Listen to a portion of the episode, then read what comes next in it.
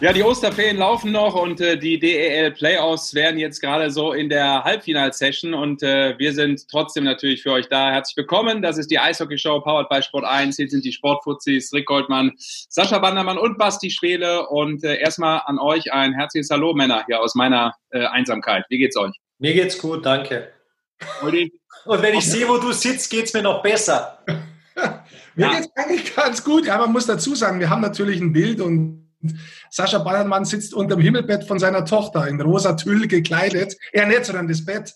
Äh, ist ein Bild. Ja, wer weiß. Ja, äh, da merkt man mal wieder, welche Power ich hier in der Family habe. Ich wurde halt vertrieben aus den Örtlichkeiten, wo ich aktuell so ein bisschen mein Büro aufgebaut habe. Aber da wurde jetzt gerade das Ganze zum äh, Fernsehschauen um, umgewerkelt. Und deshalb musste ich halt dann in das Kinderzimmer, in das eine Kinderzimmer. Ich hatte zwei Möglichkeiten und bin in das der Älteren gegangen, weil ich dachte, das äh, passt noch besser so zu mir. Zu meinem, auch zu meinem äh, wie, soll ich sagen, zu meinem Geschmack eines Bettes. Aber ich will jetzt gar nicht weiter darauf eingehen. Also ich sitze im Kinderzimmer. Ich hoffe, euch geht's da draußen gut. Wir wollen heute ein bisschen quatschen und zwar über ein spezielles Thema. Wir wollen äh, über den NHL Draft unter anderem auch reden. Und dazu haben wir natürlich gedacht, laden wir uns einen Mann ein und einen jungen Mann ein, der Rookie des Jahres geworden ist in der deutschen Eishockeyliga und dementsprechend jetzt schon mal ein Hallo und ein herzlich willkommen hier in der Eishockey-Show. Tim Stütze ist da. Grüß dich, Tim. Hi, alles gut? Alles gut, Tim. Auch gleich da die Frage, ist die Übergabe gewesen jetzt vom Kinderzimmer zu Kinderzimmer oder sonst irgendwo anders? ja, also ich bin natürlich auch gerade bei meinen Eltern und äh, ja, bin auch noch in meinem Kinderzimmer jetzt hier. Ja, das rosa Bett sieht man da auch noch ganz kurz durchscheinen. Hinten rechts.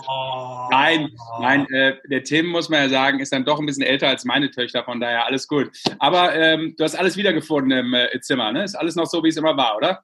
Haben nichts Ja, ein bisschen, ein bisschen leerer vielleicht noch, ein bisschen weniger Klamotten, aber sonst eigentlich alles so, wie es auch war. Tim, das ist eine gute alte Tradition, denkt dir nichts. Bei uns werden die Gäste erst beleidigt, bevor sie dann gefunden werden. ist keine Beleidigung zu sehr, ist tatsächlich auch ein bisschen Interesse, weil ich sehe auch ganz selten bei Kinderzimmern noch und was, was mir aufgefallen ist, es hat sich tatsächlich so, wie ich so 14 war bis jetzt, wo ich 44 bin, 30 Jahre kaum noch geändert. Hast du jetzt noch, interessiert mich wirklich, so alte Eishockey-Sachen von früher, vom Nachwuchs noch in deinem Zimmer drin hängen, das einfach jetzt da ist, obwohl du jetzt ja in Mannheim warst äh, und selber gewohnt hast? Ja, ich habe noch ein äh, Trikot von mir hängen von ganz früher. Äh, und sonst eigentlich meine Eishockey-Tasche jetzt aus Mannheim, die habe ich jetzt mit hier hingenommen. Aber sonst äh, eigentlich nichts. Bisschen also, was für einen Raumduft hast, danach nehme ich die Eishockey-Tasche mit, das stinkt wie in der Kabine ja. normalerweise. Ja, Nee, sonst, sonst eigentlich nichts hier. Du, Tim, wir wollen ja mit dir ein bisschen auf den Draft eingehen, tatsächlich auch, der ja ansteht.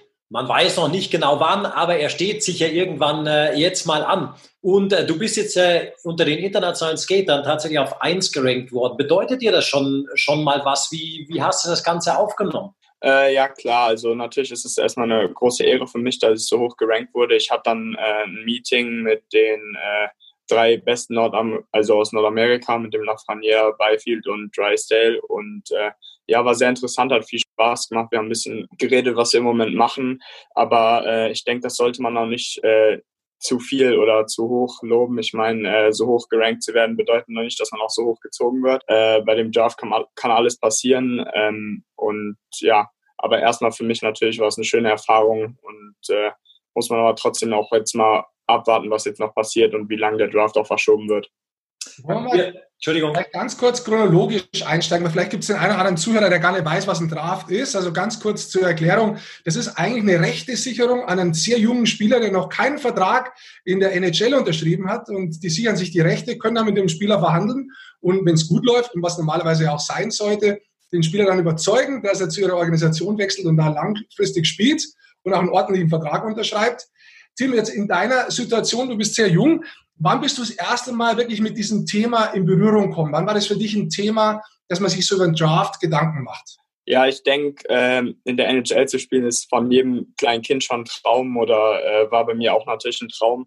Aber so wirklich realisiert, dass sowas möglich ist, ist, denke ich, äh, gekommen, wo ich meinen Schritt nach Mannheim gemacht habe äh, und dann die ersten zwei Jahre im U20-Bereich, wo es dann auch, wo man auch herangeführt wurde, mit Scouts dann auch schon geredet hat und auch in Kontakt war. Und äh, ja, ab da, denke ich, fängt das Ganze dann ein bisschen an. Ich finde es sehr interessant, auch was du schon gesagt hast, Tim, mit dieser Videokonferenz, weil wir wollen ja heute in unserer Sendung, das kann man glaube ich schon verraten, auch ein bisschen zurückschauen auf so den Pionier in Sachen NHL äh, in Deutschland, nämlich Uli Hiemer. Den werden wir nach dir noch haben und auch mal fragen, wie das alles so bei ihm gelaufen ist. Wann kam denn, du hast es gerade angesprochen, so der erste Kontakt zustande und wie passiert sowas? Äh, ja, das, also ich habe ja auch schon äh, einen Agenten gehabt oder äh, auch schon längere Zeit einen Agent gehabt und das äh, läuft eigentlich alles über den Agenten ab und äh, ja, man wird dann angesprochen. Bei mir hat das relativ früh begonnen, weil ich ja auch äh, committed war sozusagen auf dem College und eigentlich aufs College gehen wollte. Ähm, aber deshalb war ich auch schon ein bisschen präsent drüben in Amerika, weil das veröffentlicht wurde.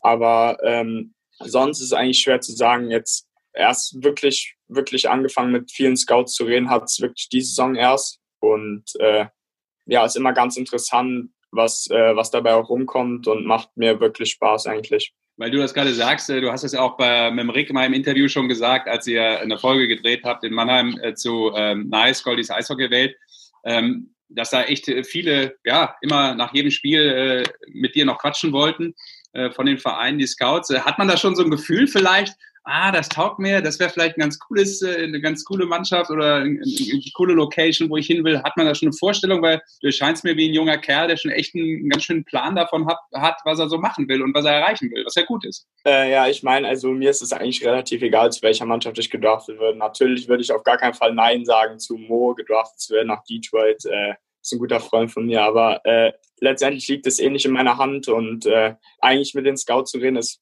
fast immer das Gleiche. Man muss einfach so sein, wie man ist, äh, immer ehrlich sein und äh, macht es Spaß und die sind auch alle sehr nett und äh, ja, hat mir sehr gut gefallen auf jeden Fall in der Saison. Bevor wir jetzt vielleicht wirklich dahin gehen, was du schon angesprochen, wo es hingehen könnte und was für was spricht und so weiter, wo sehr viele Fragezeichen sind, lassen wir auf die Sachen eingehen, die man wirklich so weiß. Normalerweise so ein Draht findet ja wirklich als Präsenz statt, vor Ort. Heißt, du wärst dann theoretisch auch in Amerika, ähm, wärst in einer riesengroßen Halle, wo dann davor auch nochmal wochenlang Tests sind und nochmal Interviews sind und so weiter.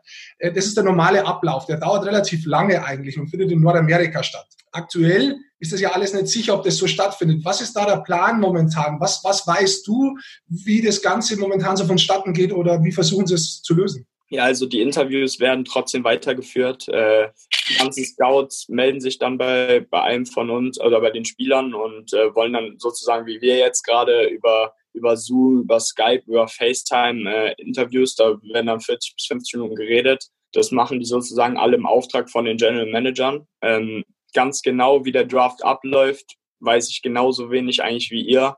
Äh, alles, was in den Medien im Moment steht, weil keiner wirklich weiß, wie es weitergeht, auch ob die NHL noch weiter stattfindet. Wovon ich jetzt zwar gehört habe, dass sie noch weiter stattfinden soll und dass sie es auch vorhaben, es weiter auszuführen. Ähm, aber falls das alles nicht passieren sollte, dann denke ich mal, wird der Draft über Videokonferenz stattfinden. Tim, Videokonferenz, du hast gleich in deiner ersten Antwort, da muss ich nochmal zurückkommen, darauf angesprochen, es gab irgendwie gleich eine Konferenz auch äh, mit äh, Lafreniere zum Beispiel. Oder hast, hast du vorhin gesagt? Ja, ja. Wie, wie läuft sowas ab? Sagt da die NHL deinem, deinem Agenten Bescheid und sagt, du, äh, wir hätten von diesen Top-Gerankten äh, gerne eine Videokonferenz oder was auch immer. Wie wird man da zusammengeschaltet? Wie kommt man da zusammen? Um was für Themen geht es da in solchen Gesprächen? Äh, ja, das war alles eigentlich äh, sehr, sehr, ging eigentlich alles sehr, sehr schnell. Ähm, die haben meinen Agenten informiert, dass, dass sie gerne mit mir äh, und den drei anderen ein Interview führen würden. Und äh, dann wurde kurz auch informiert, wie das Ganze ablaufen soll. Und wir haben auch über Zoom das zum Beispiel gemacht. Also es wurde ein Link geschickt und dann die ganzen Daten angegeben, wann wir wo zuschalten sollen. Und das hat dann so angefangen, dass erst ein paar Scouts von der NHL, genau zu dem Zeitpunkt, wo wir in dem Interview waren, wurden die Rankings veröffentlicht. Und äh, da waren dann erstmal ein paar Scouts, ähm, die einfach über uns geredet haben und warum wir so gerankt wurden, wie wir jetzt gerankt waren. Und äh, dann wurden einfach ganz einfache Fragen gestellt, ähm, was, was wir machen im Moment, wie wir uns fit halten, was wir denken über den Draft und äh, wie wir hoffen natürlich, ob es weitergeht oder nicht, aber auch wie, wie, wie wir uns am besten für Teams empfehlen könnten oder zum Beispiel wurde dann gefragt, äh, also die haben gefragt, den Alexi Lafreniere und mich, äh, was wir, was wir einem Team geben könnten, damit sie uns an erster Stelle ziehen sozusagen. Und äh, ja, das war ganz interessant zu hören. Und, war die Antwort? äh, ja, dass ich äh, jedes Spiel gewinnen will und äh, es nicht mag zu verlieren, aber äh, auch hart arbeite für, für meinen Traum natürlich äh, und den Unterschied machen will in jedem Spiel. War das so dein erstes echtes Vorstellungsgespräch dann tatsächlich? ähm, ja, also Vorstellungsgespräch ist ja eigentlich immer, wenn man mit Scouts redet, auch 40, 50 Minuten, aber äh, ja, einfach immer ehrlich sein und einfach so sein, wie man ist. Ich denke, das kommt am besten an und macht auch am meisten Sinn. Du hast ja schon gesagt gehabt, dass sehr viel über Videokonferenzen stattfindet. Ich glaube, um einen guten Einblick von einem Menschen zu kriegen, ist das absolut ja auch die einzige Wahl momentan, aber absolut sinnvoll.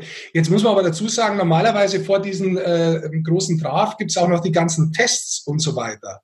Ist da auch irgendwas, wie man sich überlegt hat, dass sie, die, dass sie euch jetzt irgendwie testen können und es gibt ein vernünftiges Ergebnis oder ist man so weit noch nicht? Äh, ja, das, das was, jetzt, was jetzt anfängt, im Moment ein bisschen rumzugehen, ist, glaube ich, äh, dass man einfach die Testergebnisse schickt. Also äh, wie man letzte Saison abgeschnitten hat und jetzt auch im Sommer, wie man trainiert. Das denke ich jetzt mal das Letzte. Was ich aber gehört habe, ist auch, dass der, also dass die Combine, so wie das heißt, die ganzen Tests, wo man auch nochmal viele Interviews hat, dass wie es jetzt im Moment aussieht, dass es erstmal nicht stattfinden wird. Und äh, ja, das wäre natürlich dann auf jeden Fall auch ein Ding, wie man das irgendwie über Video oder irgendwie machen könnte.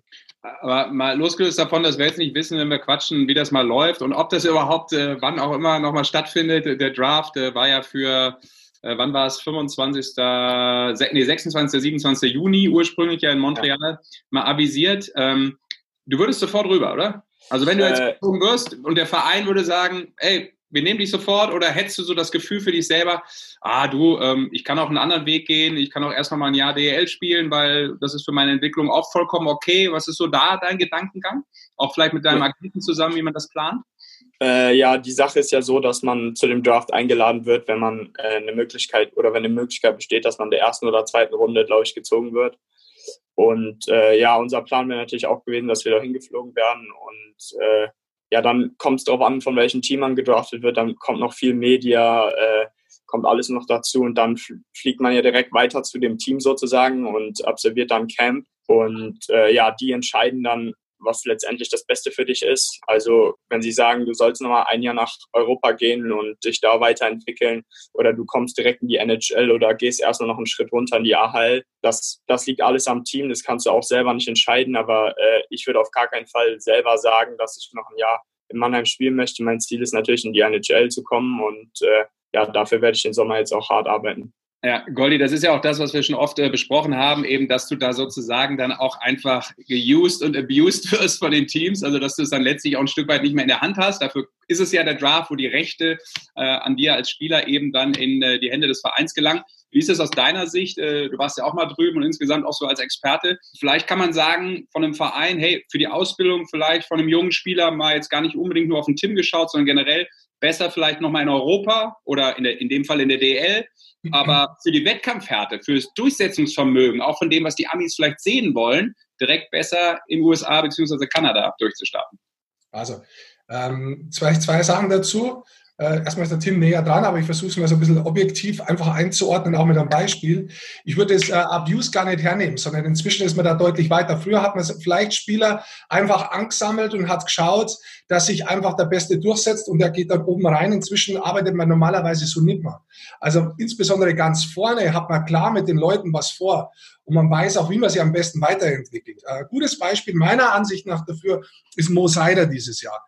Ähm, der Mo ist deshalb, einen Grund, warum er nach Grand Rapids gegangen ist, warum er von Mannheim weg ist. Das ist eigentlich ein langfristiger Plan und ich gehe fest davon aus, dass dieser Plan auch beinhaltet hätte, dass er die letzten neun Spiele diese Saison, die jetzt nicht stattgefunden haben, dass er die wahrscheinlich schon in Detroit Chat spielen können und nächstes Jahr fester Bestandteil wäre. Also die Idee war ihnen quasi an das nordamerikanische Eishockey, die kleine Eisfläche, die vielen Spiele, vielleicht die andere Härte heranzuführen, aber nicht gleich mit dem Druck, dass er sich quasi in, in, in Detroit mit, mit einem Draftpick so weit vorne gleich die Leistung zeigen muss, sondern dass die auch die Möglichkeit haben, ihre Verträge sauber zu kriegen, das so umzudrehen, dass die Mannschaft so passt, dass wenn die Spieler kommen, dass es insgesamt für die Gesamtkonzept und für den Spieler Sinn macht. Mhm. Und wenn man, wenn man jetzt ein Team anschaut, und jetzt kommen wir auch schon drauf, wenn man mal schaut, Detroit ist eine Mannschaft, die ist auf eins. Momentan, wenn das Ranking so bleiben würde, da kann sich auch noch was ändern. Theoretisch auf Detroit wäre auf eins. Die haben schon so einen Plan. Die holen so einen Spieler wie einen Tim nicht ohne Grund, damit sie auch wissen, sie wollen ihn da und wie sie ihn einsetzen, also das wird einen Sinn haben von denen. Ottawa hat zwei und drei, also die Wahrscheinlichkeit, dass nach Kanada geht, ist relativ hoch. Momentan muss man sagen, Mannschaft, die im Umbruch ist, da wo, wo aber nicht so viel Potenzial da ist wo man wiederum anders sagen würde, hm, da könnte es durchaus sein, dass die sagen, hey, wir brauchen alles, was wir momentan haben. Also jetzt muss man so grob gesagt. Äh, und Los Angeles ist ein Team, da wo ich weiß, weil ich gestern mit dem Sturm gesprochen habe, äh, die absolut Interesse haben auf der vier. Jetzt gehe ich gar nicht mehr weiter runter. Gut, Anaheim wäre noch dabei. Darf ich mich schon vorbereiten? uh, Rick Goldmann, so Audio mit Kommentar, setzt die Maske auf. Nee, das war dann Anaheim, aber ich gehe jetzt mal persönlich davon aus, nur meine Einschätzung, dass wir ihn weiter vorne sehen. Also meine Einschätzung, ja. Kein Druck, Tim. Aber man kann definitiv. Tim kann eh nichts machen. Man kann definitiv davon ausgehen, was ich sagen wollte, dass die Mannschaften, die Team holen, mit ihm gemeinsam vernünftig, manchmal gut kommuniziert, manchmal vielleicht auch nicht so gut kommuniziert, weil dann der Spieler auch allein einen Weg finden muss. Mhm. Aber mit so einem Spieler gemeinsam einen Weg gehen, damit sie ihn dahin kriegen, wo sie auch den, den hohen Draftpick hinhaben wollen. Mhm. Aber das ist ja ganz cool, dass du das gerade angesprochen hast äh, mit äh, Marco Sturm äh, in LA bei den Kings äh, als Coach. Ähm, Tim, ist das auch so ein Punkt, vielleicht, wo man drüber nachdenkt, auch wenn wir nach wie vor bei dem Thema sind, dass du es dann nicht beeinflussen kannst, klar. Aber es wäre eigentlich ganz cool, ne? weil Sturmi ist ja auch, äh, ich glaube, in 19 damals äh, rübergegangen in die NHL. Also der könnte ja mega gut auch nachempfinden, ähm, wie du dich vielleicht so fühlst und was da so für Problemfallen sind und all das, was damit reinspielt, wenn man in so eine, so eine coole Liga äh, kommt. Ja, klar, ich denke auf jeden Fall wäre das ein Vorteil, wenn der Marco Sturm dann als Co-Trainer wäre. Äh, denke, er hat auch eine riesen Erfahrung schon auch drüben gemacht und äh, ja, das wäre natürlich super für mich, aber ja, wie du schon gesagt hast, man kann gar nichts beeinflussen. Es kann auch sein, dass LA den ersten Pick bekommt, den zweiten Pick oder den dritten oder dass irgendwie eine andere Mannschaft bekommt. Also das sind auch alles nur Vermutungen. Und äh, ich denke, ein bisschen besser alles einschätzen kann man dann auch erst, wenn es feststeht, welche, also welches Team an welcher Stelle zieht. Wie sieht denn, weil du, weil du gesagt hast, du willst den Sommer jetzt bestmöglich nutzen, egal wann der Draft stattfindet und was dann äh, irgendwann vielleicht im Herbst oder wann auch immer kommen mag. Wie ist dein Plan derzeit? Äh, wie hältst du dich fit? Was machst du? Hast du da vielleicht auch schon dann von der NHL tatsächlich so einen Plan bekommen, weil die ja gefragt haben, wie ihr euch fit haltet, was ihr gerade macht? Gibt es da von der NHL vielleicht auch so Empfehlungen, die sagen, um es in die NHL zu schaffen, versuch's mal damit und die schicken dir irgendeinen Plan zu oder sowas? Nee, also äh, das Ganze ist eigentlich ganz einfach geregelt. Äh, ich habe mich mit meinem Fitnesstrainer aus Mannheim zusammengesetzt und äh, mir auch mal überlegt, woran ich mich noch verbessern kann. Und äh, da sind noch sehr, sehr viele Punkte uns auch eingefallen. Und äh, da habe ich mir jetzt vorgenommen, wo ich auch so lange äh, im Sommer äh, Zeit habe, dass ich da einfach dran arbeiten kann und auch ohne Pause sozusagen. Ich habe drei Tage Pause gemacht, habe dann direkt äh, weitergemacht. Ich habe ein bisschen Glück gehabt, weil meine Eltern äh, mit einem befreundet sind, der sozusagen ein Fitnessstudio selber sich aufgebaut hat äh, und dort Personal Training auch veranstaltet. Und äh, ja, das hat sehr, sehr gut geklappt, dass ich da eins zu eins Stunden nehmen kann sozusagen. Und dort bin ich jetzt jeden Tag und arbeite an meinen Sachen, die ich mir vorgenommen habe, wo ich mich verbessern kann. Und am 20. geht es jetzt auch schon wieder weiter in Mannheim, wo wir dann auch in den Zweiergruppen, wie, wie ich es mitbekommen habe, schon wieder anfangen zu trainieren. Und äh, ja, das ist mein Ziel jetzt auf jeden Fall diesen Sommer über. Ja, ich habe noch zwei Fragen, Tim. Jetzt mache ich mal die erste. Jetzt, jetzt haben wir sehr viel über dich gesprochen, aber jetzt lass uns mal ganz kurz über diesen Jahrgang auch sprechen. Äh, du bist europäisch momentan, also du bist europäisch auf eins äh, gerankt, auf Nummer eins. Da darf man nicht vergessen, JJ Peterka ist auf sieben und äh, Reichel noch zusätzlich auch elf. Also das ist schon wirklich, glaube ich, für euch gemeinsam auch ein toller Erfolg. Wie siehst du auch die Kollegen? Ja, ich meine, ich bin mit beiden befreundet. Äh, mit beiden habe ich auch zusammengespielt bei der WM, sind beide super Typen, auch sehr, sehr gute Eishockeyspieler, denke ich mal. Und äh, das war auch, war auch kein Geheimnis. Die haben sich super präsentiert, auch in der DEL. Und äh, ich denke vor allem auch fürs deutsche Eishockey, wenn, wenn drei junge Spieler so hoch eingeschätzt werden im, im Ranking, zeigt auch nochmal, dass das deutsche Eishockey auf einem sehr, sehr guten Weg ist, auch mit Leon, der eine unglaubliche Saison gespielt hat in der NHL. Der auch viel ein Vorbild ist für, für kleinere Kinder. Und äh, ja, ich denke, das wäre für uns alle super und wir, wir freuen uns natürlich alle auf den Draft. Und es gab ja in der Geschichte des NHL-Drafts bislang überhaupt erst vier deutsche Spieler, die äh, in der ersten Runde gezogen wurden. Und jetzt haben wir gleich die Chance auf drei auf einmal. Also es wäre schon sensationell tatsächlich. Ja, klar. Äh, ich meine, noch steht auch nichts fest, ob äh, alle drei in der ersten Runde gehen. Das ist auch immer ein bisschen, bisschen schwer zu sagen. Aber natürlich hoffen wir es alle. Und ich denke auch Eishockey Deutschland oder alle, die, die deutsches Eishockey schauen, äh, wünschen sich das. Und äh, ja, wir werden hart dafür arbeiten. Das haben wir auch schon gemeinsam besprochen und äh, unser Bestes natürlich geben, das deutsche Eishockey so gut wie möglich zu präsentieren. Und einen kleinen internen Battle kannst du ja machen mit äh, Mo Seider, ne? dass du auf die fünf, auf jeden Fall Fünfter bist, damit er mal sagen kannst, Digga, ich bin vor dir gewesen. ja, klar, da haben wir auch schon drüber, drüber gesprochen, der Mo und ich. Äh, er wird es mir natürlich auch äh, riesig gönnen. Aber ich denke, äh, mein Ziel sollte es natürlich auch sein, so lange wie möglich in der NHL zu spielen und nicht einfach hochgezogen zu werden. Das ist auch immer ein Punkt, äh, worüber ich auch mit den erfahrenen Spielern in Mannheim gesprochen habe, die mir auch die Tipps gegeben haben, dass man einfach immer weiter hart arbeiten muss und äh, egal, wenn man jetzt anstelle 1, 2, 3, 4, 5, 6, lass auch äh, Top 10 sein, äh, trotzdem immer hart arbeiten muss und das nicht wirklich viel bedeutet. Und äh, Mo hat es, denke ich, sehr gut vorgemacht, hat eine super Saison in der AHL gespielt. Ich bin fest davon überzeugt, dass er nächstes Jahr, wie der Rick schon gesagt hat, auch äh, in die NHL herangeführt wird. Und äh, ja, ich wünsche natürlich nur das Beste. Ich, eine Frage habe ich noch. Ich habe es vorher schon gesagt gehabt. Jetzt ähm, gehen wir mal kurz weg vom Draft. Die Saison ist ja schnell beendet worden. Du hast äh, in 41 Spielen dieses Jahr mit Mannheim äh, 34 Punkte gemacht, äh, über 16 Minuten Eiszeit. Warst bei den Top 50 Scorern in der deutschen Eishockey-Liga dabei. Ähm, wir sind mit der U20 WM äh, erstklassig geblieben. Jetzt hat es keine Playoffs gegeben. Aber wie zufrieden bist du insgesamt mit deiner Saison eigentlich? Und auch, dass du jetzt auf Nummer 1 auf dem europäischen äh, Ranking gelandet bist. Ja, ich denke so, äh, wenn man die Playoffs noch mit einberechnet hätte, hätte es äh, eigentlich nicht, nicht schlecht, schlechter oder nicht besser laufen können, sozusagen. Äh, aber ich habe natürlich auch sehr viel meinen Mitspielern zu verdanken, meinem ganzen Team, die mich jeden Tag auch besser machen wollten. Auch Pavel, mit denen ich, oder Pelle, mit denen ich viel getrainiert habe, auch im Sommer und auch mit den Fitnesstrainern und auch die Physios und das ganze Stuff herum, das hat das, hat das alles ein bisschen vereinfacht. Äh, am Anfang der Saison stand es nicht fest, ob ich in Mannheim bleibe oder schon nach Amerika aufs College gehe. Äh, aber ich denke, das war auf jeden Fall die beste Entscheidung, die ich machen konnte. Und äh, ja. Vielleicht auch noch ganz kurz zum Abschluss international auf den Bundesadler geschaut. Äh, wie traurig warst du über die WM-Absage? Ich kann mir vorstellen, Toni Söderholm hat dich ganz weit auf dem Schirm gehabt, logischerweise, dass du den ganzen Weg mitgehst. Ja, hoffe ich natürlich. Äh, aber ganz genau weiß man es natürlich auch nicht, äh, wie das Ganze verlaufen wäre, auch mit den Playoffs. Ähm, und ja, natürlich hätte ich mir erhofft, da mitzuspielen. Es wäre auch eine riesengroße Ehre für mich gewesen. Und da hätte ich mich vielleicht auch noch mal ein bisschen mehr zeigen können. Aber es ist im Moment so, wie es ist. Wir können es alle nicht ändern und müssen einfach alle gesund bleiben und zu Hause bleiben, denke ich mal. Ja, gesund bleiben ist ein gutes Stichwort. Und wenn es so ist, dann äh, hast du, glaube ich, auch noch ein paar Möglichkeiten, eine WM zu spielen in deinem Alter. Alles gut. Hoffe ich natürlich, ja. Super, Tim. Super. Ja, perfekt. Danke dir. Danke für deine Zeit.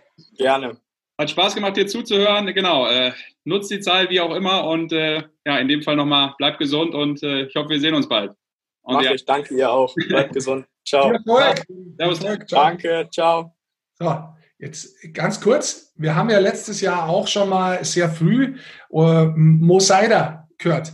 Wenn man, wenn man Tim Stützle sprechen hört, ich weiß nicht, ob es nur mir so geht oder euch auch, der ist noch so jung, aber wie der spricht, auf der einen Seite so unaufgeregt, auf der anderen Seite weiß er genau, wo er hin will. Auf der anderen Seite ist er aber, hat er eine gewisse, ja, Ehrfurcht ist der falsche äh, Ausdruck, aber er ist auch auf dem Boden geblieben einfach. Das erinnert mich so unglaublich an Mo Das ist von der Entwicklung her echt ein Spieler und auch ein Mensch, der schon unheimlich weit ist. Ich höre ihm einfach gern zu. Das hört sich an, als ob der schon Lebenserfahrung pur hätte. Ja, und die Frage ist, wie machen die Jungs das? Die sind so jung und wirken so souverän. Das haben wir bis jetzt nicht geschafft, alles. ja, das stimmt. Deshalb sagte ich gerade auch am Schluss, macht Spaß, dir zuzuhören, weil ja, die Beobachtung ja. ist die gleiche bei mir auch. Und auch, ich habe mir das ja auch angeschaut, was du mit ihm gedreht hast. Da, ja, das ist einfach, äh, genau, das ist authentisch, das ist irgendwie ehrlich wirkt es. Es wirkt immer ähm, sehr zielstrebig trotzdem, äh, mit einer klaren Linie im Kopf und ja, aber irgendwie immer so mit dem nötigen Respekt ist vielleicht auch das Wort, was du gesucht hast. Ich weiß nicht, so, so das, dass man das Gefühl, er ist geerdet und äh, weiß aber, wo er hin will. Das ist natürlich eine super Kombi im Normalfall. Ne? Also ähm, halt viel von ihm. Muss ich auch sagen, er ist natürlich auch, wenn man jetzt mal auf die spielerische und sein Können eingeht, der ist, der ist natürlich schon weit. Und auch mit dieser, Basti und ich haben da am Anfang der Saison ein paar Mal drüber gesprochen, auch im Podcast haben wir gemeinsam drüber gesprochen zu dritt. Er ist spielerisch schon weit und auch so ist er in die Liga gestartet. Wenn wir uns erinnern, in der Champions Hockey League, wie er reingegangen ist, wie er in Überzahl auf der linken Seite die Scheiben gefordert hat und Spiele, äh, äh also Plays wirklich versucht hat von da zu machen. Also in Überzahl in der Mannschaft mit 17 Jahren, das war schon beeindruckend, wie er da reinkommen ist. Das heißt, auf der einen Seite dieses spielerische Potenzial, das er definitiv hat, aber auf der anderen Seite auch sagt, du, ich muss mich trotzdem noch weiterentwickeln und du siehst diesen Ehrgeiz, den er hat, mit einem klaren Ziel. Das macht das Kombi schon sehr, sehr starke Charakter aus, aber auch einen starken Spieler in meiner Ansicht nach. Ja, definitiv. Und, und ich glaube auch, er, er hat schon recht. Ähm, und wir wissen das ja von Pavel, dass der Pavel da schon brutal auch, auch reinhaut und diese Jungs fördert. Und das hat er schon in Wolfsburg gemacht, das macht er da auch wieder hervorragend, natürlich mit, mit ein paar Mannheimern jetzt vielleicht nochmal auf einem anderen Niveau, dass er halt auch die Spieler so einsetzt, wo er ihre Stärken sieht. Und das, das gibt ja als so jungem Spieler natürlich schon auch brutal Selbstvertrauen und alles mit. Also da ist der Coaching-Staff natürlich schon auch gefragt, gefordert und macht da ziemlich gute Sachen. Da Absolut, bin ich bei dir, weil du, weil, weil ich das sehr schnell angesprochen habe, wie wir dreht haben, wir haben uns da bei den Jungen ein bisschen was ausgedacht gehabt, dass wir mit denen irgendwas Witziges machen. Und deswegen war ich mit denen unterschiedlich, einmal beim Surfen, mal beim Fliegen in unserem Windkanal. Und mit Tim war ich tatsächlich im, äh, im Trampolin-Park. Und wir haben das abgesprochen gehabt, dass wir da hingehen. Und dann weiß der halt auch nicht, gell, wie da einer dann wirklich sich so benimmt in so einem Trampolinpark, wie gut der drauf ist. Und dann geht er da hin, total unaufgewärmt und geht drauf. Und dann sage ich, so, jetzt gehen wir mal drauf und sag so als letztes, und warst schon mal ähm, auf dem Trampolinpark? Dann sagt er, ja, ich war schon mal auf dem Trampolin. Und dann dachte ich mir so, mal, ist er mal gesprungen, so irgendwo in, in, der, in der Schule oder sonst irgendwo. Dann geht er dahin und schlägt einen Salto nach dem anderen, aber als ob ich, als ob ich zur Tür rausgehe und wieder reingehe, mit einer Normalität und, und schaut mich einfach so an, als ob das das Normalste der Welt ist. Und ich bin da und denke so, Alter, warum sagst du das nicht vorher? Willst du mich verarschen? Und uns ganz wichtig, also für alle Zuhörer und Zuhörerinnen, äh, könnt ihr euch natürlich nochmal angucken. Das Schöne ist auch Ricks Gesicht, weil er natürlich damit echt nicht gerechnet hat. Du warst echt kurz perplex und sagst, äh, okay, dann kann ich ja wieder gehen, so ungefähr. Also sehr schön. Ne? Die Folge kann man sich echt geben. Die ist gut. Die ist wirklich gut, weil der hat echt was drauf. Der Rick will ja nur hin, weil er da immer spielen will in diesen Trampolinparks. Ja, ja, ja, klar. Es ist tatsächlich so, da habe ich mir schon äh, bei Nice Gold ist Eisergewählt ein paar Drehs ausgesucht, die mir selber Spaß gemacht haben. Und äh, dieses Surfen hat wahnsinnig viel Spaß gemacht in dieser Welle drin. Man lernt es relativ gut. Das Fliegen ist schwieriger, das ist diffiziler. Das hat der Lukas Reigel hervorragend gemacht. Und im Trampolinpark, wenn ich da am ersten Sprung habe, ich wusste, da brauche ich gar nicht springen. der ist drauf und ist gehüpft und hat das Sachen gemacht, wo ich mir gedacht habe, warum sagst du mir das nicht vorher? Dann hätte man ja das gleich gewusst. Ich dachte mir halt so mal, vielleicht kann das gar nicht gescheit oder sonst was. Und dass er mich so typiert, das ist okay. Aber dass er so gut ist, das hätte man auch ein bisschen sagen können. Naja. Sag mal. Ja, ich würde auch sagen, dann äh, machen wir weiter, weil wir haben ja ähm, mit äh, dem aktuell Jüngsten gesprochen, der es äh, rüberschaffen kann in die NHL mit äh, Tim Stützle. Und äh, Basti hat es ja eben schon angeschnitten. Äh, wir wollen natürlich auch nochmal nachfragen, wie es vielleicht vor ein paar Jahren war. Und äh, du hast es schon gesagt, Basti, damals äh, der Mann, der sozusagen, wie soll man sagen, der den Weg geebnet hat eigentlich für, fürs deutsche Eishockey in der NHL, war äh, die Legende Uli Hiemer. Und der ist uns jetzt auch zu, zugeschaltet. Uli, kannst du uns hören? Servus. Ja, ich kann euch hören. Servus. Servus, Uli. Super. Schön, Servus. dass du es geschafft hast. Äh, wir haben äh, schon äh, natürlich vorher telefoniert und du sagst, boah, total busy, ein Termin nach dem anderen gehabt, aber jetzt bist du relaxed in deinem privaten Office und kannst mit uns ein bisschen quatschen, oder? Ich habe Zeit für euch, auf jeden Fall. Wunderbar. Du, Uli, wir, wir hatten äh, Tim Stützle, der ja international an äh, Nummer 1 gesetzt wurde für den kommenden NHL-Draft. Und wir dachten uns, wir haben den kommenden in der NHL und wir haben dich vielleicht mal tatsächlich, weil du ja wirklich der Erste warst, der so, so richtig Fuß gepasst hat in, in der NHL. Und äh, du hast eine sensationelle Karriere insgesamt hingelegt, äh, sechs deutsche Meisterschaften, ähm, international bei Weltmeisterschaften, Olympischen Spielen, alles dabei gewesen. Jetzt bist du auch schon eine Weile raus, so ein bisschen, aber wir treffen uns zum Glück hin und wieder noch auf, auf so ein paar Altherrenspielen. Ja. und es ist immer sehr nett, weil es auch immer sehr viele Geschichten gibt. Und da dachte ich mir tatsächlich, der Uli hat sicher richtig gute Geschichten, wie es denn damals war. Anfang der 80er Jahre, 1981, bist du gedraftet worden. Und ich meine, jetzt, der Tim hat uns erzählt, äh, da es gleich Videokonferenz mit den top gerankten Spielern und was weiß ich. Die Frage als erstes ist, hast du damals überhaupt oder wie hast du 81 mitbekommen, dass du in der NHL gedraftet wurdest? Also ich habe hab das mitbekommen, dass ich habe einen Anruf bekommen auch äh, von äh, weiß gar nicht, wer das damals war, ähm, dass, die, dass die mich gedraftet haben. Also das, das war dann äh, relativ offiziell. Ähm, äh, ich, ich habe dann eigentlich äh, da, darauf nichts gegeben, weil ich gesagt okay, äh, natürlich ist mein Ziel, da zu spielen, Aber ich war damals zu jung und wollte einfach noch in der ein Jahr in, in, in Köln spielen und ähm, habe da einfach noch nicht mich damit beschäftigt. Dann war die Weltmeisterschaft in Deutschland. Äh, die habe ich echt sehr gut gespielt und da sind dann auch die Scouts, also die dich ja sowieso über die Jahre hin äh, begleiten, ähm, die sind dann auf mich aufmerksam geworden und dann kam äh, New Jersey, die ja also gedraftet wurde von den Colorado Rockies, die aber dann nach, nach New Jersey gewechselt sind. Der, die Franchise wurde nach New Jersey verkauft. Dann kam gleich der, der, der, ja, der Head Scout von denen auf mich zu nach dem Turnier oder während dem Turnier und hat gesagt, er möchte gerne mit mir sprechen nach dem Turnier. Das haben wir dann auch gemacht und dann kam auch gleich ein Agent mit, der mir von Anfang an sympathisch war. Also äh, älterer Herr äh, war das damals Rechtsanwalt aus Winnipeg, Don Basley. Und äh, der hat mir dann überhaupt die, die ganzen Modalitäten erklärt. Und so, so lief das dann damals ab und dann hat es eigentlich Hand und Fuß bekommen. Du hast aber auch damals schon, Entschuldige Rick, habe ich gehört, Dave Smith war damals Trainer beim EV Füssen. Es war noch Ende der 70er, Anfang der 80er. Und der hat dich schon heiß gemacht und hat gesagt damals, du Uli, Nordamerika wäre vielleicht was für dich. Der wollte mich unbedingt in, äh, äh nach äh, Regina Pets äh, äh, locken zu den, zu den quasi College-Mannschaft, ist es, glaube ich, oder? Und, äh, aber das war mir zu, äh, das war mir zu, so seicht. Also ich, ich, wollte da nicht rüber. Ich habe einfach auch ein bisschen Angst gehabt. Also es war ja nicht so gang und gäbe, dass das jemand gemacht hat, sondern ich wäre quasi so einer der ersten gewesen, der das gemacht hätte. Und äh, das war mir, äh, da war mir die Bundesliga eigentlich dann schon lieber. Und ich habe ein gutes Angebot aus Köln gehabt und dann habe ich, okay, jetzt musst du das erstmal hier schaffen, bevor du dann darüber gehst. Gell? Äh, äh, das Angebot aus Köln war auch finanziell ganz, ganz okay. Äh, äh, und in Regina hätte ich also quasi bei einer, bei einer Familie gewohnt, das war mir nicht so, so sympathisch. Ich habe dann, äh, äh, aber, aber Dave Smith war derjenige, der das einfach frustriert hat, ja. Aber lass uns mal ganz kurz zurückgehen zu dem Zeitpunkt äh, Anfang 80er Jahr, späte 70er Jahr. Was hat man eigentlich oder was hast du gewusst von der NHL? Was hat man gewusst von Nordamerika? Ich kann mich als Kind erinnern, ich habe nichts gewusst, außer hat einer mal so eine Videokassette mitgebracht, so eine VHS, die hat man eingelegt, bis Band kaputt war. Das war alles, was man gewusst hat. Ja, no, also, äh, äh, also ich glaube, laufende Bilder habe ich, glaube ich, gar keine gesehen vor, vor meiner Zeit. Gell? Äh, für mich war einfach, äh, ich habe ein, ein, ein, äh, ein, Foto von Ken Dryden in, meiner, in meinem Zimmer gehabt. Gell?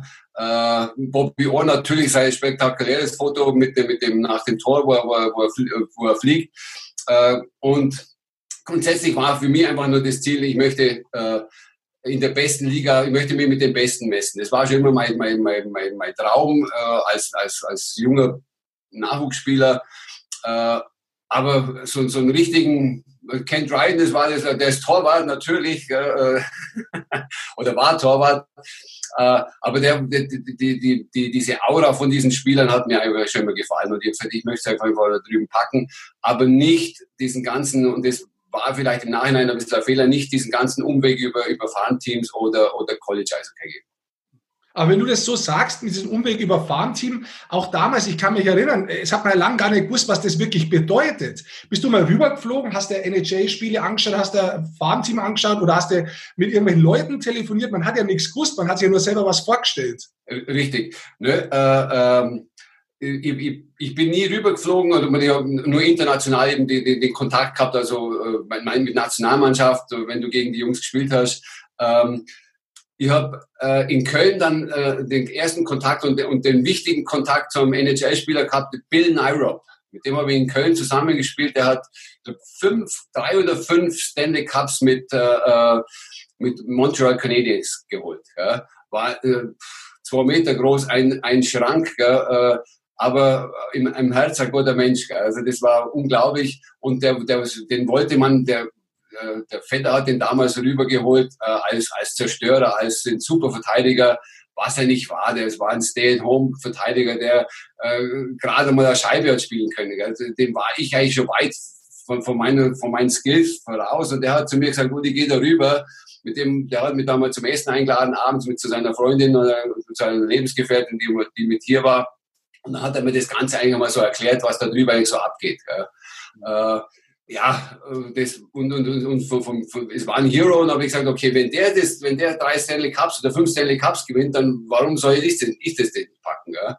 Und so äh, nahm das einfach dann die Fahrt auf. Aber, aber so, so ein richtiger rübergeflogen, äh, wie das funktioniert, nein, nie, äh, äh, war, war, war nie der Fall. Ich habe das nur von Nationalmannschaft gewusst. Wo ich rübergekommen bin, war das dann schon äh, sehr heavy, muss ich sagen. Also mit mit, mit, mit, mit Trainingscamp und äh, äh, also dir deinen Platz zu, zu äh, äh, erobern drüben, das ist brutal. Ja, und ich habe vielen Leuten äh, durch das, dass ich einen, einen One-Way-Contract hatte, äh, einfach den Platz genommen.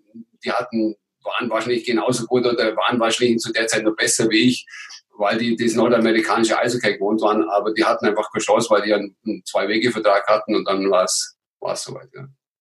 Uh, Uli, ganz noch, kurz nochmal, bevor du da ins Camp eingerückt bist, du, du bist ja trotzdem schon mal, glaube ich, nach New York rübergeflogen, um mit dem Besitzer zu sprechen von den New Jersey. Das müsste ja John McMullen damals gewesen sein, oder? Der konnte tatsächlich auch Deutsch. Ja, der hat seinen Doktortitel in, in, in der Schweiz gemacht und der wollte unbedingt, der wollte mich unbedingt kennenlernen, weil das war, der, der war sehr international aufgestellt mit allen, der äh, baute Schiffe, unter anderem auch Kriegsschiffe, äh, war, sein Büro war im äh, damals noch World Trade Center. Äh, äh, meine jetzige Frau, damals Freundin, die ist mit mir rübergeflogen, also die war schon drüben, die haben, haben uns dann drüben gesagt, okay, wir schauen uns dann, er hat uns eingeladen und dann haben wir, waren wir Mittagessen im World Trade Center äh, und äh, oben in, mit dem Panorama. Wir waren da gesessen, haben immer nicht, nicht gewusst, was, was passiert, was sie bestellen sollen. Dann sagt er noch, ja, er isst Fisch. Ja, klar, klar, wir haben halt alle Fisch gegessen, ja, ist klar. Und ähm, dann gab's äh, was, dann hat ein Ober gefragt, ob er den, den McMullen Hauswein noch hat, den, von seinem Wein äh, Estate. Ja, ne? Also mir, mir, ich war da gesessen, ich habe gesagt, ein, junger Bursche aus Füssen, der, ich habe es einfach nicht kapiert. Ja. Wir wurden dann auch immer zu seinen, also einmal im Jahr nach der, nach der Saison oder vor der Saison in sein Haus eingeladen in New Jersey.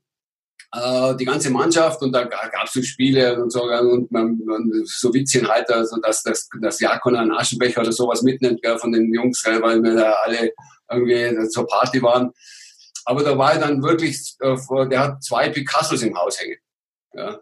Das war dann schon, schon also da ja, einfach strange. Hast du überlegt, ob du nicht doch was mitnimmst? Ja, aber die waren ein bisschen groß für in die Jacke rein. aber sehr schöne Geschichte. Aber du hast gesagt, du bist damals noch, warst deine Freundin damals noch, äh, als ihr ja. rübergezogen seid und später dann deine heutige Frau? Ja. Ja, da war meine, meine, meine, jetzige Frau immer noch, ja, ja. Ja, genau. Aber es war klar, dass du die auch nicht mehr los wirst. Die hat sich gedacht, wo der da verkehrt, der, da, muss ich, da muss ich Deckel drauf machen, mein Kollege. Sie sehen, ich kann Sie mal fragen, ob das so war, ob es immer stimmt. Mittlerweile muss sie auch was tun für das, dass sie da sein darf. Aber, Uli, das, das, war doch auch, das war doch auch zur damaligen Zeit. Weißt du, jetzt, die Jungs sind es gewöhnt, die fliegen da rüber, hier und da. Du musstest deine jetzige Frau ja damals tatsächlich auch loseisen von den Eltern, glaube ich, dass du überhaupt gesagt hast, hey, wir fliegen nach New York oder wir gehen darüber. Auch das war nicht so einfach, oder? Na, genau, also wir, äh, wir, waren, wir waren quasi ein halbes Jahr zusammen, äh, wo ich dann den Entschluss gefasst habe, dass, dass ich darüber gehe. Und da bin ich natürlich äh, bei ihren Eltern vorstellig geworden äh, und habe gesagt, äh, ja, ich bin, ich bin der äh, und ich bin ich spiele Eishockey und ich würde jetzt gerne äh, ihre Tochter mit nach, äh, nach Amerika nehmen. Gell? Dann, äh, also die, die Reaktionen, die waren relativ relaxed und haben das, äh, ja, äh, also im Nachhinein sehr gut aufgenommen, haben, haben sie natürlich Bedenkzeit äh, äh, erbeten. Aber Karin hat, war da schon die, die, die Kraft, die da gesagt hat, na, das, das ist das, was ich will. Ich will mit, mit dem darüber. Ich will da das, die große, weite Welt sehen und das, das auf das Abenteuer eingehen. Gell. Das war dann auch super. Das hat auch super geklappt. Die, die Mutter ist damit rübergeflogen, äh, äh, zum Camp, das, also wo, wo, wo, wo ich dann drüber nach zwei Wochen im Camp kam, kam dann die, das war dann ein bisschen kontraproduktiv, weil ich musste mich dann um die natürlich auch noch kümmern. Gell. In New Jersey kein Auto, äh, im Nowhere, also es war schon ein bisschen anstrengend, aber äh, äh, es war dann schon so, dass es gepasst hat. Gott sei Dank. Aber es waren, da waren sehr, sehr nette Stories, weil du, du kriegst ja nur, Karin kriegt ja nur eine Aufenthaltserlaubnis für ein halbes Jahr damals. Gell? Oder, oder, weil ich habe ja ein Working Visa gehabt und sie durfte nur für drei Monate oder, oder, ein halbes Jahr rüber. Gell? Und dann da, da kam die Frau an Immigrations und dann, dann, hab ich, dann hat sie mein H1 gesehen, also mein Working Visa. Und dann hat sie gefragt, was sie da macht. Ja, das ist meine Freundin und äh, äh, sie lebt mit mir da. Und äh, na, muss die, der, Frau äh, Immigration äh, äh, muss ich der, musste der schwören, dass ich, dass ich für sie sorge und dass sie nicht, dass ich Blödsinn mache und dass sie, dass sie nicht da alleine lasse. Und da habe ich gesagt, ja, natürlich mache ich das. Ich, meine, ich war 19, 20 Jahre zu dem Zeitpunkt, äh, da war das natürlich, äh, äh, ja, und dann habe ich tatsächlich einen Stempel für, deine, für neun Monate gekriegt. Das war Aber schwören hat damals noch gereicht. Ja, das hat noch funktioniert. Uli, nehmen wir uns mal sportlich auch mit. Du hast es schon angesprochen, der, der, Draft ist vielleicht überraschend kommen, dann ist es aber doch 84 so weit gewesen. Wie du dann drüben warst, du hast nichts gewusst, sportlich so wirklich, was dich erwartet. Dann bist du in diese Kultur, in dieses Abenteuer eintaucht. Wenn du das so ein bisschen auf den Punkt bringen würdest, wie war es verglichen damals mit Deutschland und Europa, was du kanntest? Oh mein, das, das war äh, ja eine, eine, eine, total andere Welt. Ich meine, das, das, Gute war muss, ich, dass ich, äh, muss ich sagen, dass ich von Füssen schon nach Köln gegangen bin. Köln war ja dann auch schon professionell und, und äh, äh da hat das alles funktioniert. Äh, aber dann nochmal da, darüber, du musstest dich nicht mehr um dein Equipment kümmern. Das waren schon so Kleinigkeiten. Gell? Äh, im, Im Trainingscamp wirst du, wirst du behandelt wie, ja, wie einer von vielen. Ja? Äh, und äh, du, dann, dann es geht dann los von, von 17 Verteidiger, glaube ich, oder, oder, oder ja, von 15 Verteidiger. Jede Woche oder jeden Tag wird einer ge, äh, gecuttet. Gell? Und, und, und bis es halt dann einmal so acht, neun Verteidiger sind. Und äh, dann irgendwann sagen sie zu dir nach dem Camp, äh, ja, jetzt kannst du dir eine, äh, eine, eine Wohnung suchen oder ein Haus suchen. Ja. Äh, aber da, da drüben angekommen und äh, diese, also in, das, in dieses Stadion rein, das erst die ersten äh, äh ähm, Spiele, die ersten ja, Freundschaftsspiele zu machen, die waren ja immer auch wahnsinnig von Schlägereien ge geprägt. Im Training, da waren Typen dabei, die wollten sich einfach den, den Platz unbedingt als Schläger kaufen und das war zu der Zeit natürlich noch was ganz was anderes. Deswegen liebe ich das, den Sport heute, weil, weil er einfach nicht mit viel weniger Einschüchterung läuft. Ja, früher war das einfach, ja, ja, viel mit Einschüchterung. Und, und ich als Deutscher, auch nicht der Kleinste, wurde natürlich immer herausgefordert. Ich, ich kann nicht schlägern oder fighten in dem Sinn. Ich habe es nie gelernt. Ich, die, die lernen das von klein auf und ich habe da keinen einzigen Fight gewonnen drüben. Aber ich war, und das war das Wichtige, die haben immer zu mir gesagt, hey, you have to show up. Also du musst, ein, du musst die Herausforderung annehmen, egal ob du den Fight gewinnst oder verlierst. Aber ja, auf, auf, meiner, Winner, auf meiner Gewinnerseite war keiner. Aber, aber war das trotzdem damals, weil, weil du auch sagst, so als Deutscher hat dich dann jeder herausgefordert. Du warst ja echt ein Einzelkämpfer, auch ein, ein Vorkämpfer. Hast du das schon gemerkt, dass, dass die dich nicht ernst genommen haben? Erstmal, weil die gesagt haben, Deutschland spielt überhaupt Eishockey oder, oder wo kommst du überhaupt her? Was machst du hier? Ja, also ja, das war dann schon klar, dass, dass die äh, ähm, das, das, mich als, als, als, also als eher als Außenseiter gesehen hat. Ja. Und, und ähm, natürlich hat sie das rumgesprochen, dass ich einen, einen One-Way-Contract habe, also einen Einwegevertrag. Äh, äh, das war dann, und dann musste ich es mir einfach auch äh, spielen. Ja. Und ähm, der GM kam einmal rein und hat, hat, hat einfach gesagt, äh, ich, ich wünsche, es könnte ja jeder so passen oder die, die Übersicht haben wie der Hiemer aus Deutschland. Gell. Das waren dann alles ein bisschen bekiert, ja, kommt jetzt der Deutsche, gell, aber das war halt einfach meine Stärke. Und äh, alle haben es kapiert, war auch der Trainer. Der Trainer wollte aus mir einen Defensivmann machen, deswegen hat mein Ausflug darüber, also war nicht so ganz von Erfolg gekrönt, aber ähm, äh, das ist, ist, ich muss einfach meinen Platz auch schaffen. Powerplay war gesetzt, das war immer ganz klar. Äh, und die, die, die, also die, die erste Zeit war ziemlich hart, muss man ganz ehrlich sagen. Aber ich meine, ich weiß, mein erstes Spiel noch, mein erstes gegen, gegen New York Islanders, äh, ich glaube, da haben wir 6-2 verloren. Und die alle haben sich gesagt, pass auf den Mike Bossi auf. Gell? Ja, klar. Ich glaube, der hat drei Tore geschossen. Aber Uli, du hast da selbst sogar mal als Verteidiger, das darf man auch nicht vergessen, deine ersten NHL-Tore waren Hattrick, glaube ich, gleich gegen Pittsburgh. Ja, genau. Trotzdem haben wir das Spiel leider 6-5 verloren. Aber äh, ne, äh, es bleibt bestehen. Das ist, das ist äh, eigentlich eine nette Anekdote. Oh, das, mein, mein erstes Tor und dann gleich drei aufeinander. Da, da, also die hatten dann schon gesehen, dass ich was kann. Äh, insofern Aber ja, gegen Mario Lemieux, das war dann auch eine, ja, eine schöne, ist eine schöne Geschichte, ja. Lass uns mal ganz kurz darauf eingehen. Jetzt muss man dazu sagen, du bist äh, eigentlich momentan bei McDonalds unterwegs, äh, bist nicht mehr im Alltagsgeschäft mit dem Eishockey. Das wollte ich damit sagen. Kurze ja. Werbung machen für deinen äh, Arbeitgeber bzw. dein eigenes Geschäft. Ja. Ähm, wenn du das jetzt so verfolgst und die Drafts hörst und siehst, was da passiert, wie nah bist du dran? Wie kriegst du das eigentlich mit? Also äh, ich hab, ich, beim Side habe ich es mitgekriegt, habe mich wahnsinnig gefreut, dass der, dass, dass, dass, dass, dass die einfach man, von den Schweizern kriegt man es mit, dass sie äh, oft einmal früh gedraftet werden, aber jetzt ein, ein Deutscher und jetzt mit, mit dem Tim, das, das würde mich eigentlich sehr freuen, wenn die oder, oder freut mich sehr, wenn die so in der äh, in der relativ oder ersten Runde gar weggehen. Das ist schon, das, das zeigt, dass wir auch äh, gute Talente haben und einen guten Job machen hier in Deutschland. Äh, ja, äh, ich, ich krieg's nicht so ganz mit, aber mir, wie gesagt, so ein paar Sachen, ja, äh, verfolge ich und äh, äh, natürlich auch ein, ein Dreiseitel, was, was der Typ jetzt gerade macht, das ist äh, hervorragend. Toll. Ja. Na, super, aber ansonsten würde es mich freuen, wie, wie gesagt, wenn, wenn die Jungs, äh, wenn die erste Runde, äh, ich meine, das war ich schon in der dritten Runde, was, was das, das sagen die ja schon, äh, die prophezeien da ja. Wenn du ja in den ersten fünf Runden hast du auf jeden Fall Chance, dass du mal in der NHL spielst. Gell? Der, und wenn die sagen, die dritte Runde, äh, 48.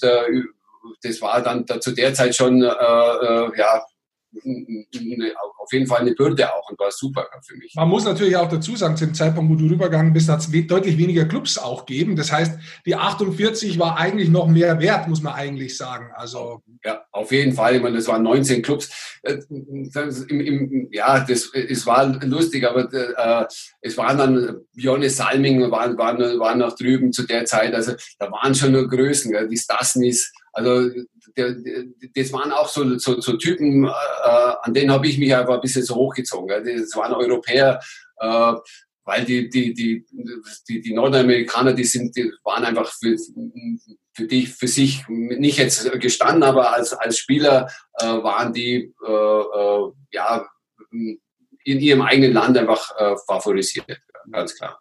Ja, und ich vermute mal, äh, so wie das heute ist, dass äh, auch in der deutschen Eishockeyliga an jedem Spiel irgendein Scout aus der NHL sitzt. Das gab es früher, früher wahrscheinlich nicht so. Insofern ist die, die Leistung natürlich noch deutlich höher einzuschätzen, da so ähm, gedraftet zu werden, äh, als es heute einfach ist, weil das System äh, nochmal natürlich deutlich professioneller geworden ist, auch wie die Amis oder wie die Nordamerikaner nach Europa logischerweise auch in die europäischen Ligen schielen.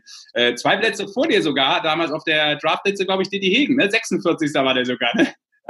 Und, also, äh, die, die, und äh, ähm, sagen wir so, ich hätte, die, die, die hätte es auf jeden Fall gepackt drüben. Ja, der war auch von Montreal gedraftet. Montreal ist also keine, die war nicht durchsetzt mit Fightern. Das war schon immer eine, eine, eine Mannschaft filigran, die, die, die wollten Eishockey spielen. Ja. Das war, also ich habe ich hätte, ich hätte zum, ich hab zum Didi gesagt, mach das, mach, komm mit rüber, ja. du, du, du packst das schon. Aber ja, der war da einfach noch nicht, nicht so nicht bereit dazu und äh, äh, schade, weil äh, also hundertprozentig mit, so mit den Skills, wo er hat und äh, ähm, der hätte das gepackt. Genauso ein Udo oder, oder der Erich. Äh, für den Erich wäre es natürlich äh, schon Kühnhackel, rede ich jetzt. Der war es nicht, ganz einfach geworden, weil er, äh, weil er natürlich durch seine Größe auch immer und durch seine Spielart äh, ja, immer, immer im Fokus gestanden wäre. Also da, da, haben wir es als Verteidiger natürlich ein bisschen leichter gehabt, muss ich sagen. Oder ich jetzt in dem Fall. Ja.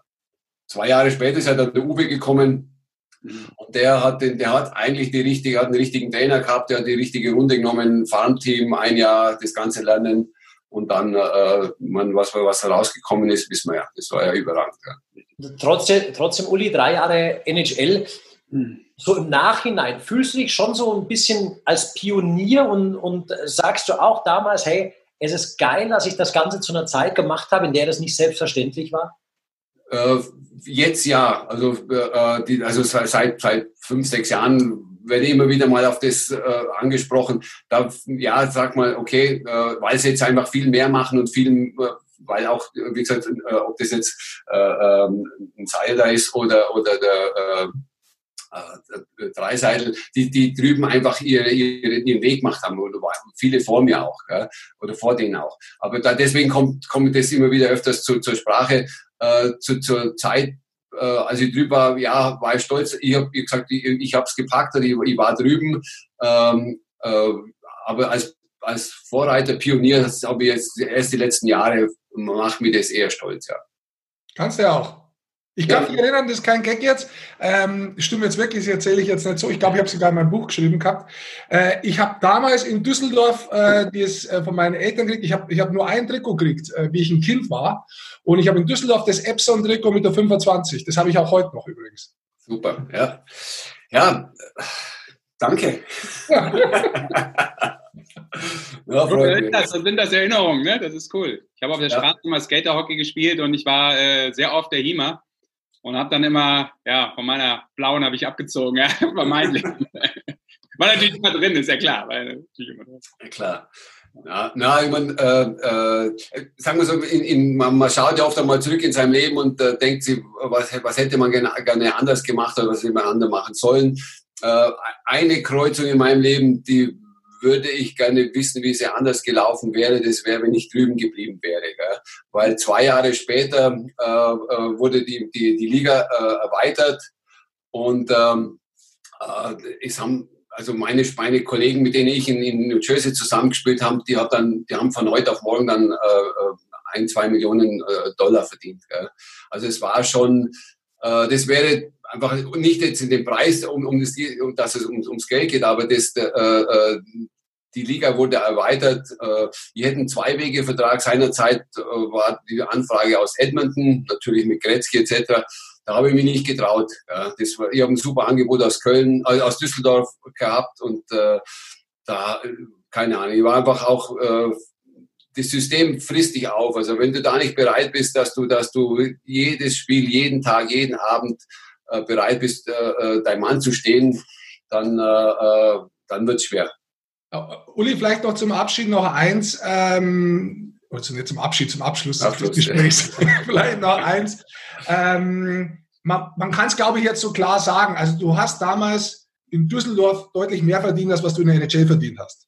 Äh, ja, und das ist, glaube ich, was gewesen, ähm, was im Durchschnitt da so war, wo viele überlegt haben, tut man sich das eigentlich an, insbesondere wie die Härte da auch im Spiel war und die vielen Spiele. Man muss einfach auch sagen, man hat ein leichteres Leben in Rüben gehabt und man ist da quasi durch die Knochenmühle drüben gegangen und war viel alleine als Europäer, weil es nicht so viele gegeben hat. Ja, also das, da, da war, äh, äh, es, war, es war so, äh, ich habe äh, äh, in, dann in, in Düsseldorf äh, viel mehr Geld verdient wie, wie da drüben, aber ich habe im Nachhinein erfahren, es war super, ich war vor ein paar Jahren drüben, habe ein Spiel angeschaut, habe Chico Resch getroffen, mein Tor, meinen ehemaligen Torwart, der, der für, fürs Radio arbeitet, da haben wir so Gras, haben wir so gedacht, er hat gesagt, Uli, weißt du überhaupt, dass, dass, dass äh, äh, du der drittteuerste Spieler warst in, in, der, in, der, in der Zeit, wo du drüben warst, als Rookie. Ja. Also das war schon Wahnsinn. Ja. Da waren, da waren, äh, da waren ja Größen von, die, die, oder Spieler, die dann weit besser waren oder, oder, oder viel mehr äh, NHL-Spiele hatten wie ich. Ja. Und ich kam darüber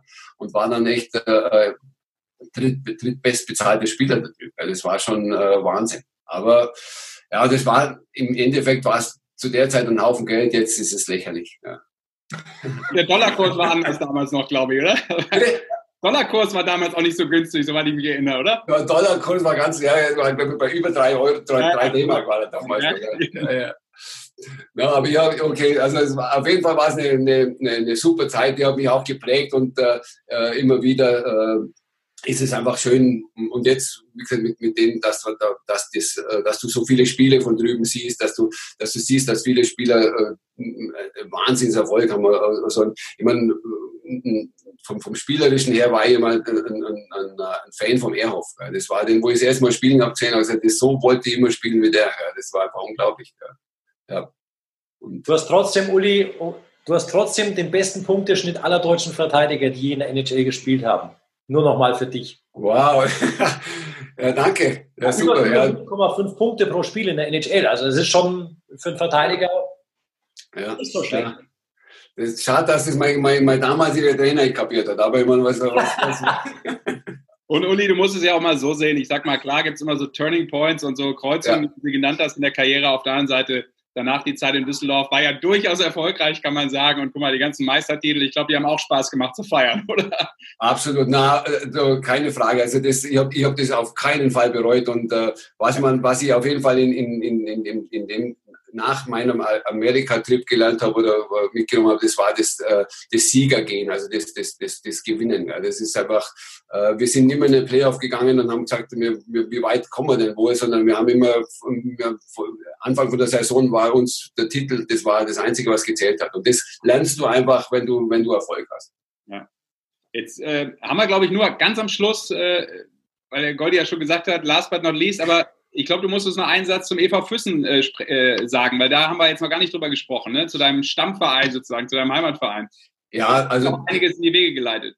Ja, das, das, das, das ja. lag mir dann doch am Herzen, dass, dass wir äh, äh die schöne Zeit, die ich im Eishockey hatte, das, das, das wollte ich einfach mal äh, mein, mein Teil dazu beitragen, dass es auch eine andere äh, Jungs und, und, und, und ähm, auch vielleicht Mädels erleben dürfen, was, was, was äh, man, Rick, du kannst es ja auch bezeugen, was, was wir für eine geile Zeit haben, gehabt haben in dem, in, in dem Sport.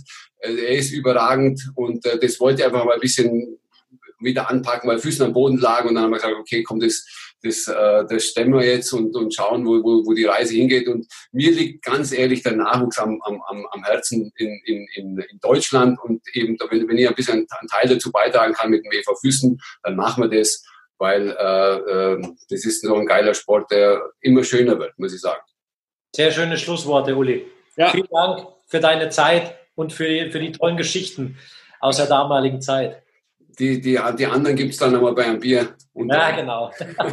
und das Gute ist, Uli, wärst du nicht zurückkommen von der NHL, hättest du dann Hans Sachen nie kennengelernt. Das ja, ja, genau. ja, da war, waren viele dabei, die es wert waren, kennenzulernen. Das, das muss ich definitiv sagen, genau. Ja. Ja. Du hättest nie ein Lied mit den Toten Hosen wahrscheinlich gesungen, ne? Also das ist auch noch ja, so. Ja, ja na, die Freundschaften, das war, also ganz ehrlich, das, das nicht kein, keine Sekunde bereut, dass ich wieder zurück bin. Sehr schön, so ist das richtig. Und euch, und euch durfte ich kennenlernen, ja, doch Weltklasse. Ja, ja, ist klar. so, Uli, ciao jetzt, bevor wir... Ja, ich sagen. Jungs, ja, macht, macht's weiter so, macht Spaß, macht weiter, das macht echt Spaß, euch zuzuhören und äh, äh ihr transportiert den geilen Sport super. Vielen Dank dafür. Danke. Danke. Grazie. Matteo. Ciao. Ciao. Ciao, servus. So, liebe Zuhörer und Zuhörerinnen, ja, da sind wir schon am Ende unseres äh, kleinen Podcasts für diese Woche ähm, haben wir doch eine Menge erfahren. Ich finde so aus der ja, Zukunft, wenn man so will, mit einem Youngster, der rübergeht und mit einem, der sozusagen den Weg geebnet hat für viele, was, vieles, was da gekommen ist und noch kommen wird, auch für die deutschen Spieler in der NHL. Goldi, danke, dass du dabei warst. Gerne. Ich muss ganz ehrlich sagen, es war echt, heute war es wirklich mal so ein richtig schönes Gespräch, weil ja. ich bin, es war cool, dass wir von Anfang an Tim dabei gehabt haben, dass der Uli gleich dazukommen ist. Und hin und wieder sehe ich ja an Uli eigentlich viel zu selten, aber hin und wieder, äh, wie der Basti gesagt hat, sehen wir ihn bei alten Herren. Und der Uli hat eigentlich immer was zu erzählen und er ist meinungsstark. Und das ist das, glaube ich, was ihn insgesamt auch als Person und als, als, als Führungsspieler vielleicht früher auch auszeichnet gehabt hat. Also man hört ihm äh, gern zu und man weiß, dass die Sachen auch so sind. Und den Weg, den er gegangen hat, äh, der ist schon auf der einen Seite beeindruckend, auf der anderen Seite hat er natürlich auch gewisse Lockerheit gehabt, die ähm, einfach schön ist und die man auch jetzt noch raushört, äh, wenn, er, wenn, er, sich einfach freut, über diese Zeit zu sprechen. Also war ein cooler Podcast heute, hat mir Spaß gemacht, dabei zu sein.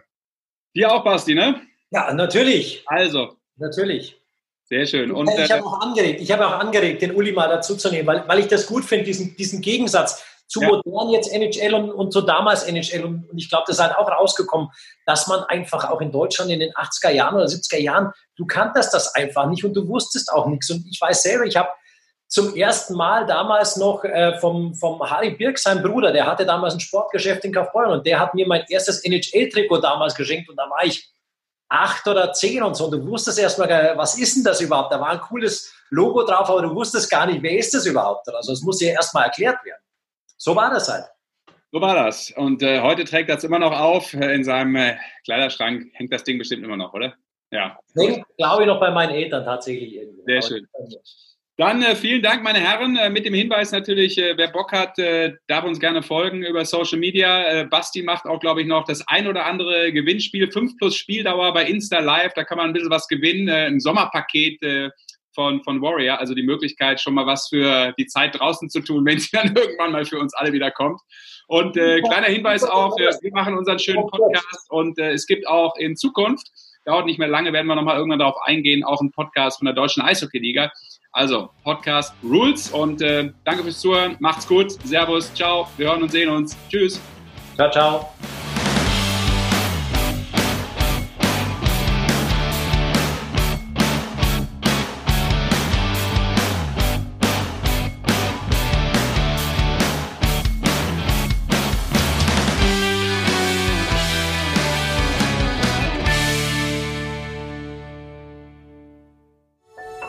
Dies war eine Produktion der Podcast-Bande.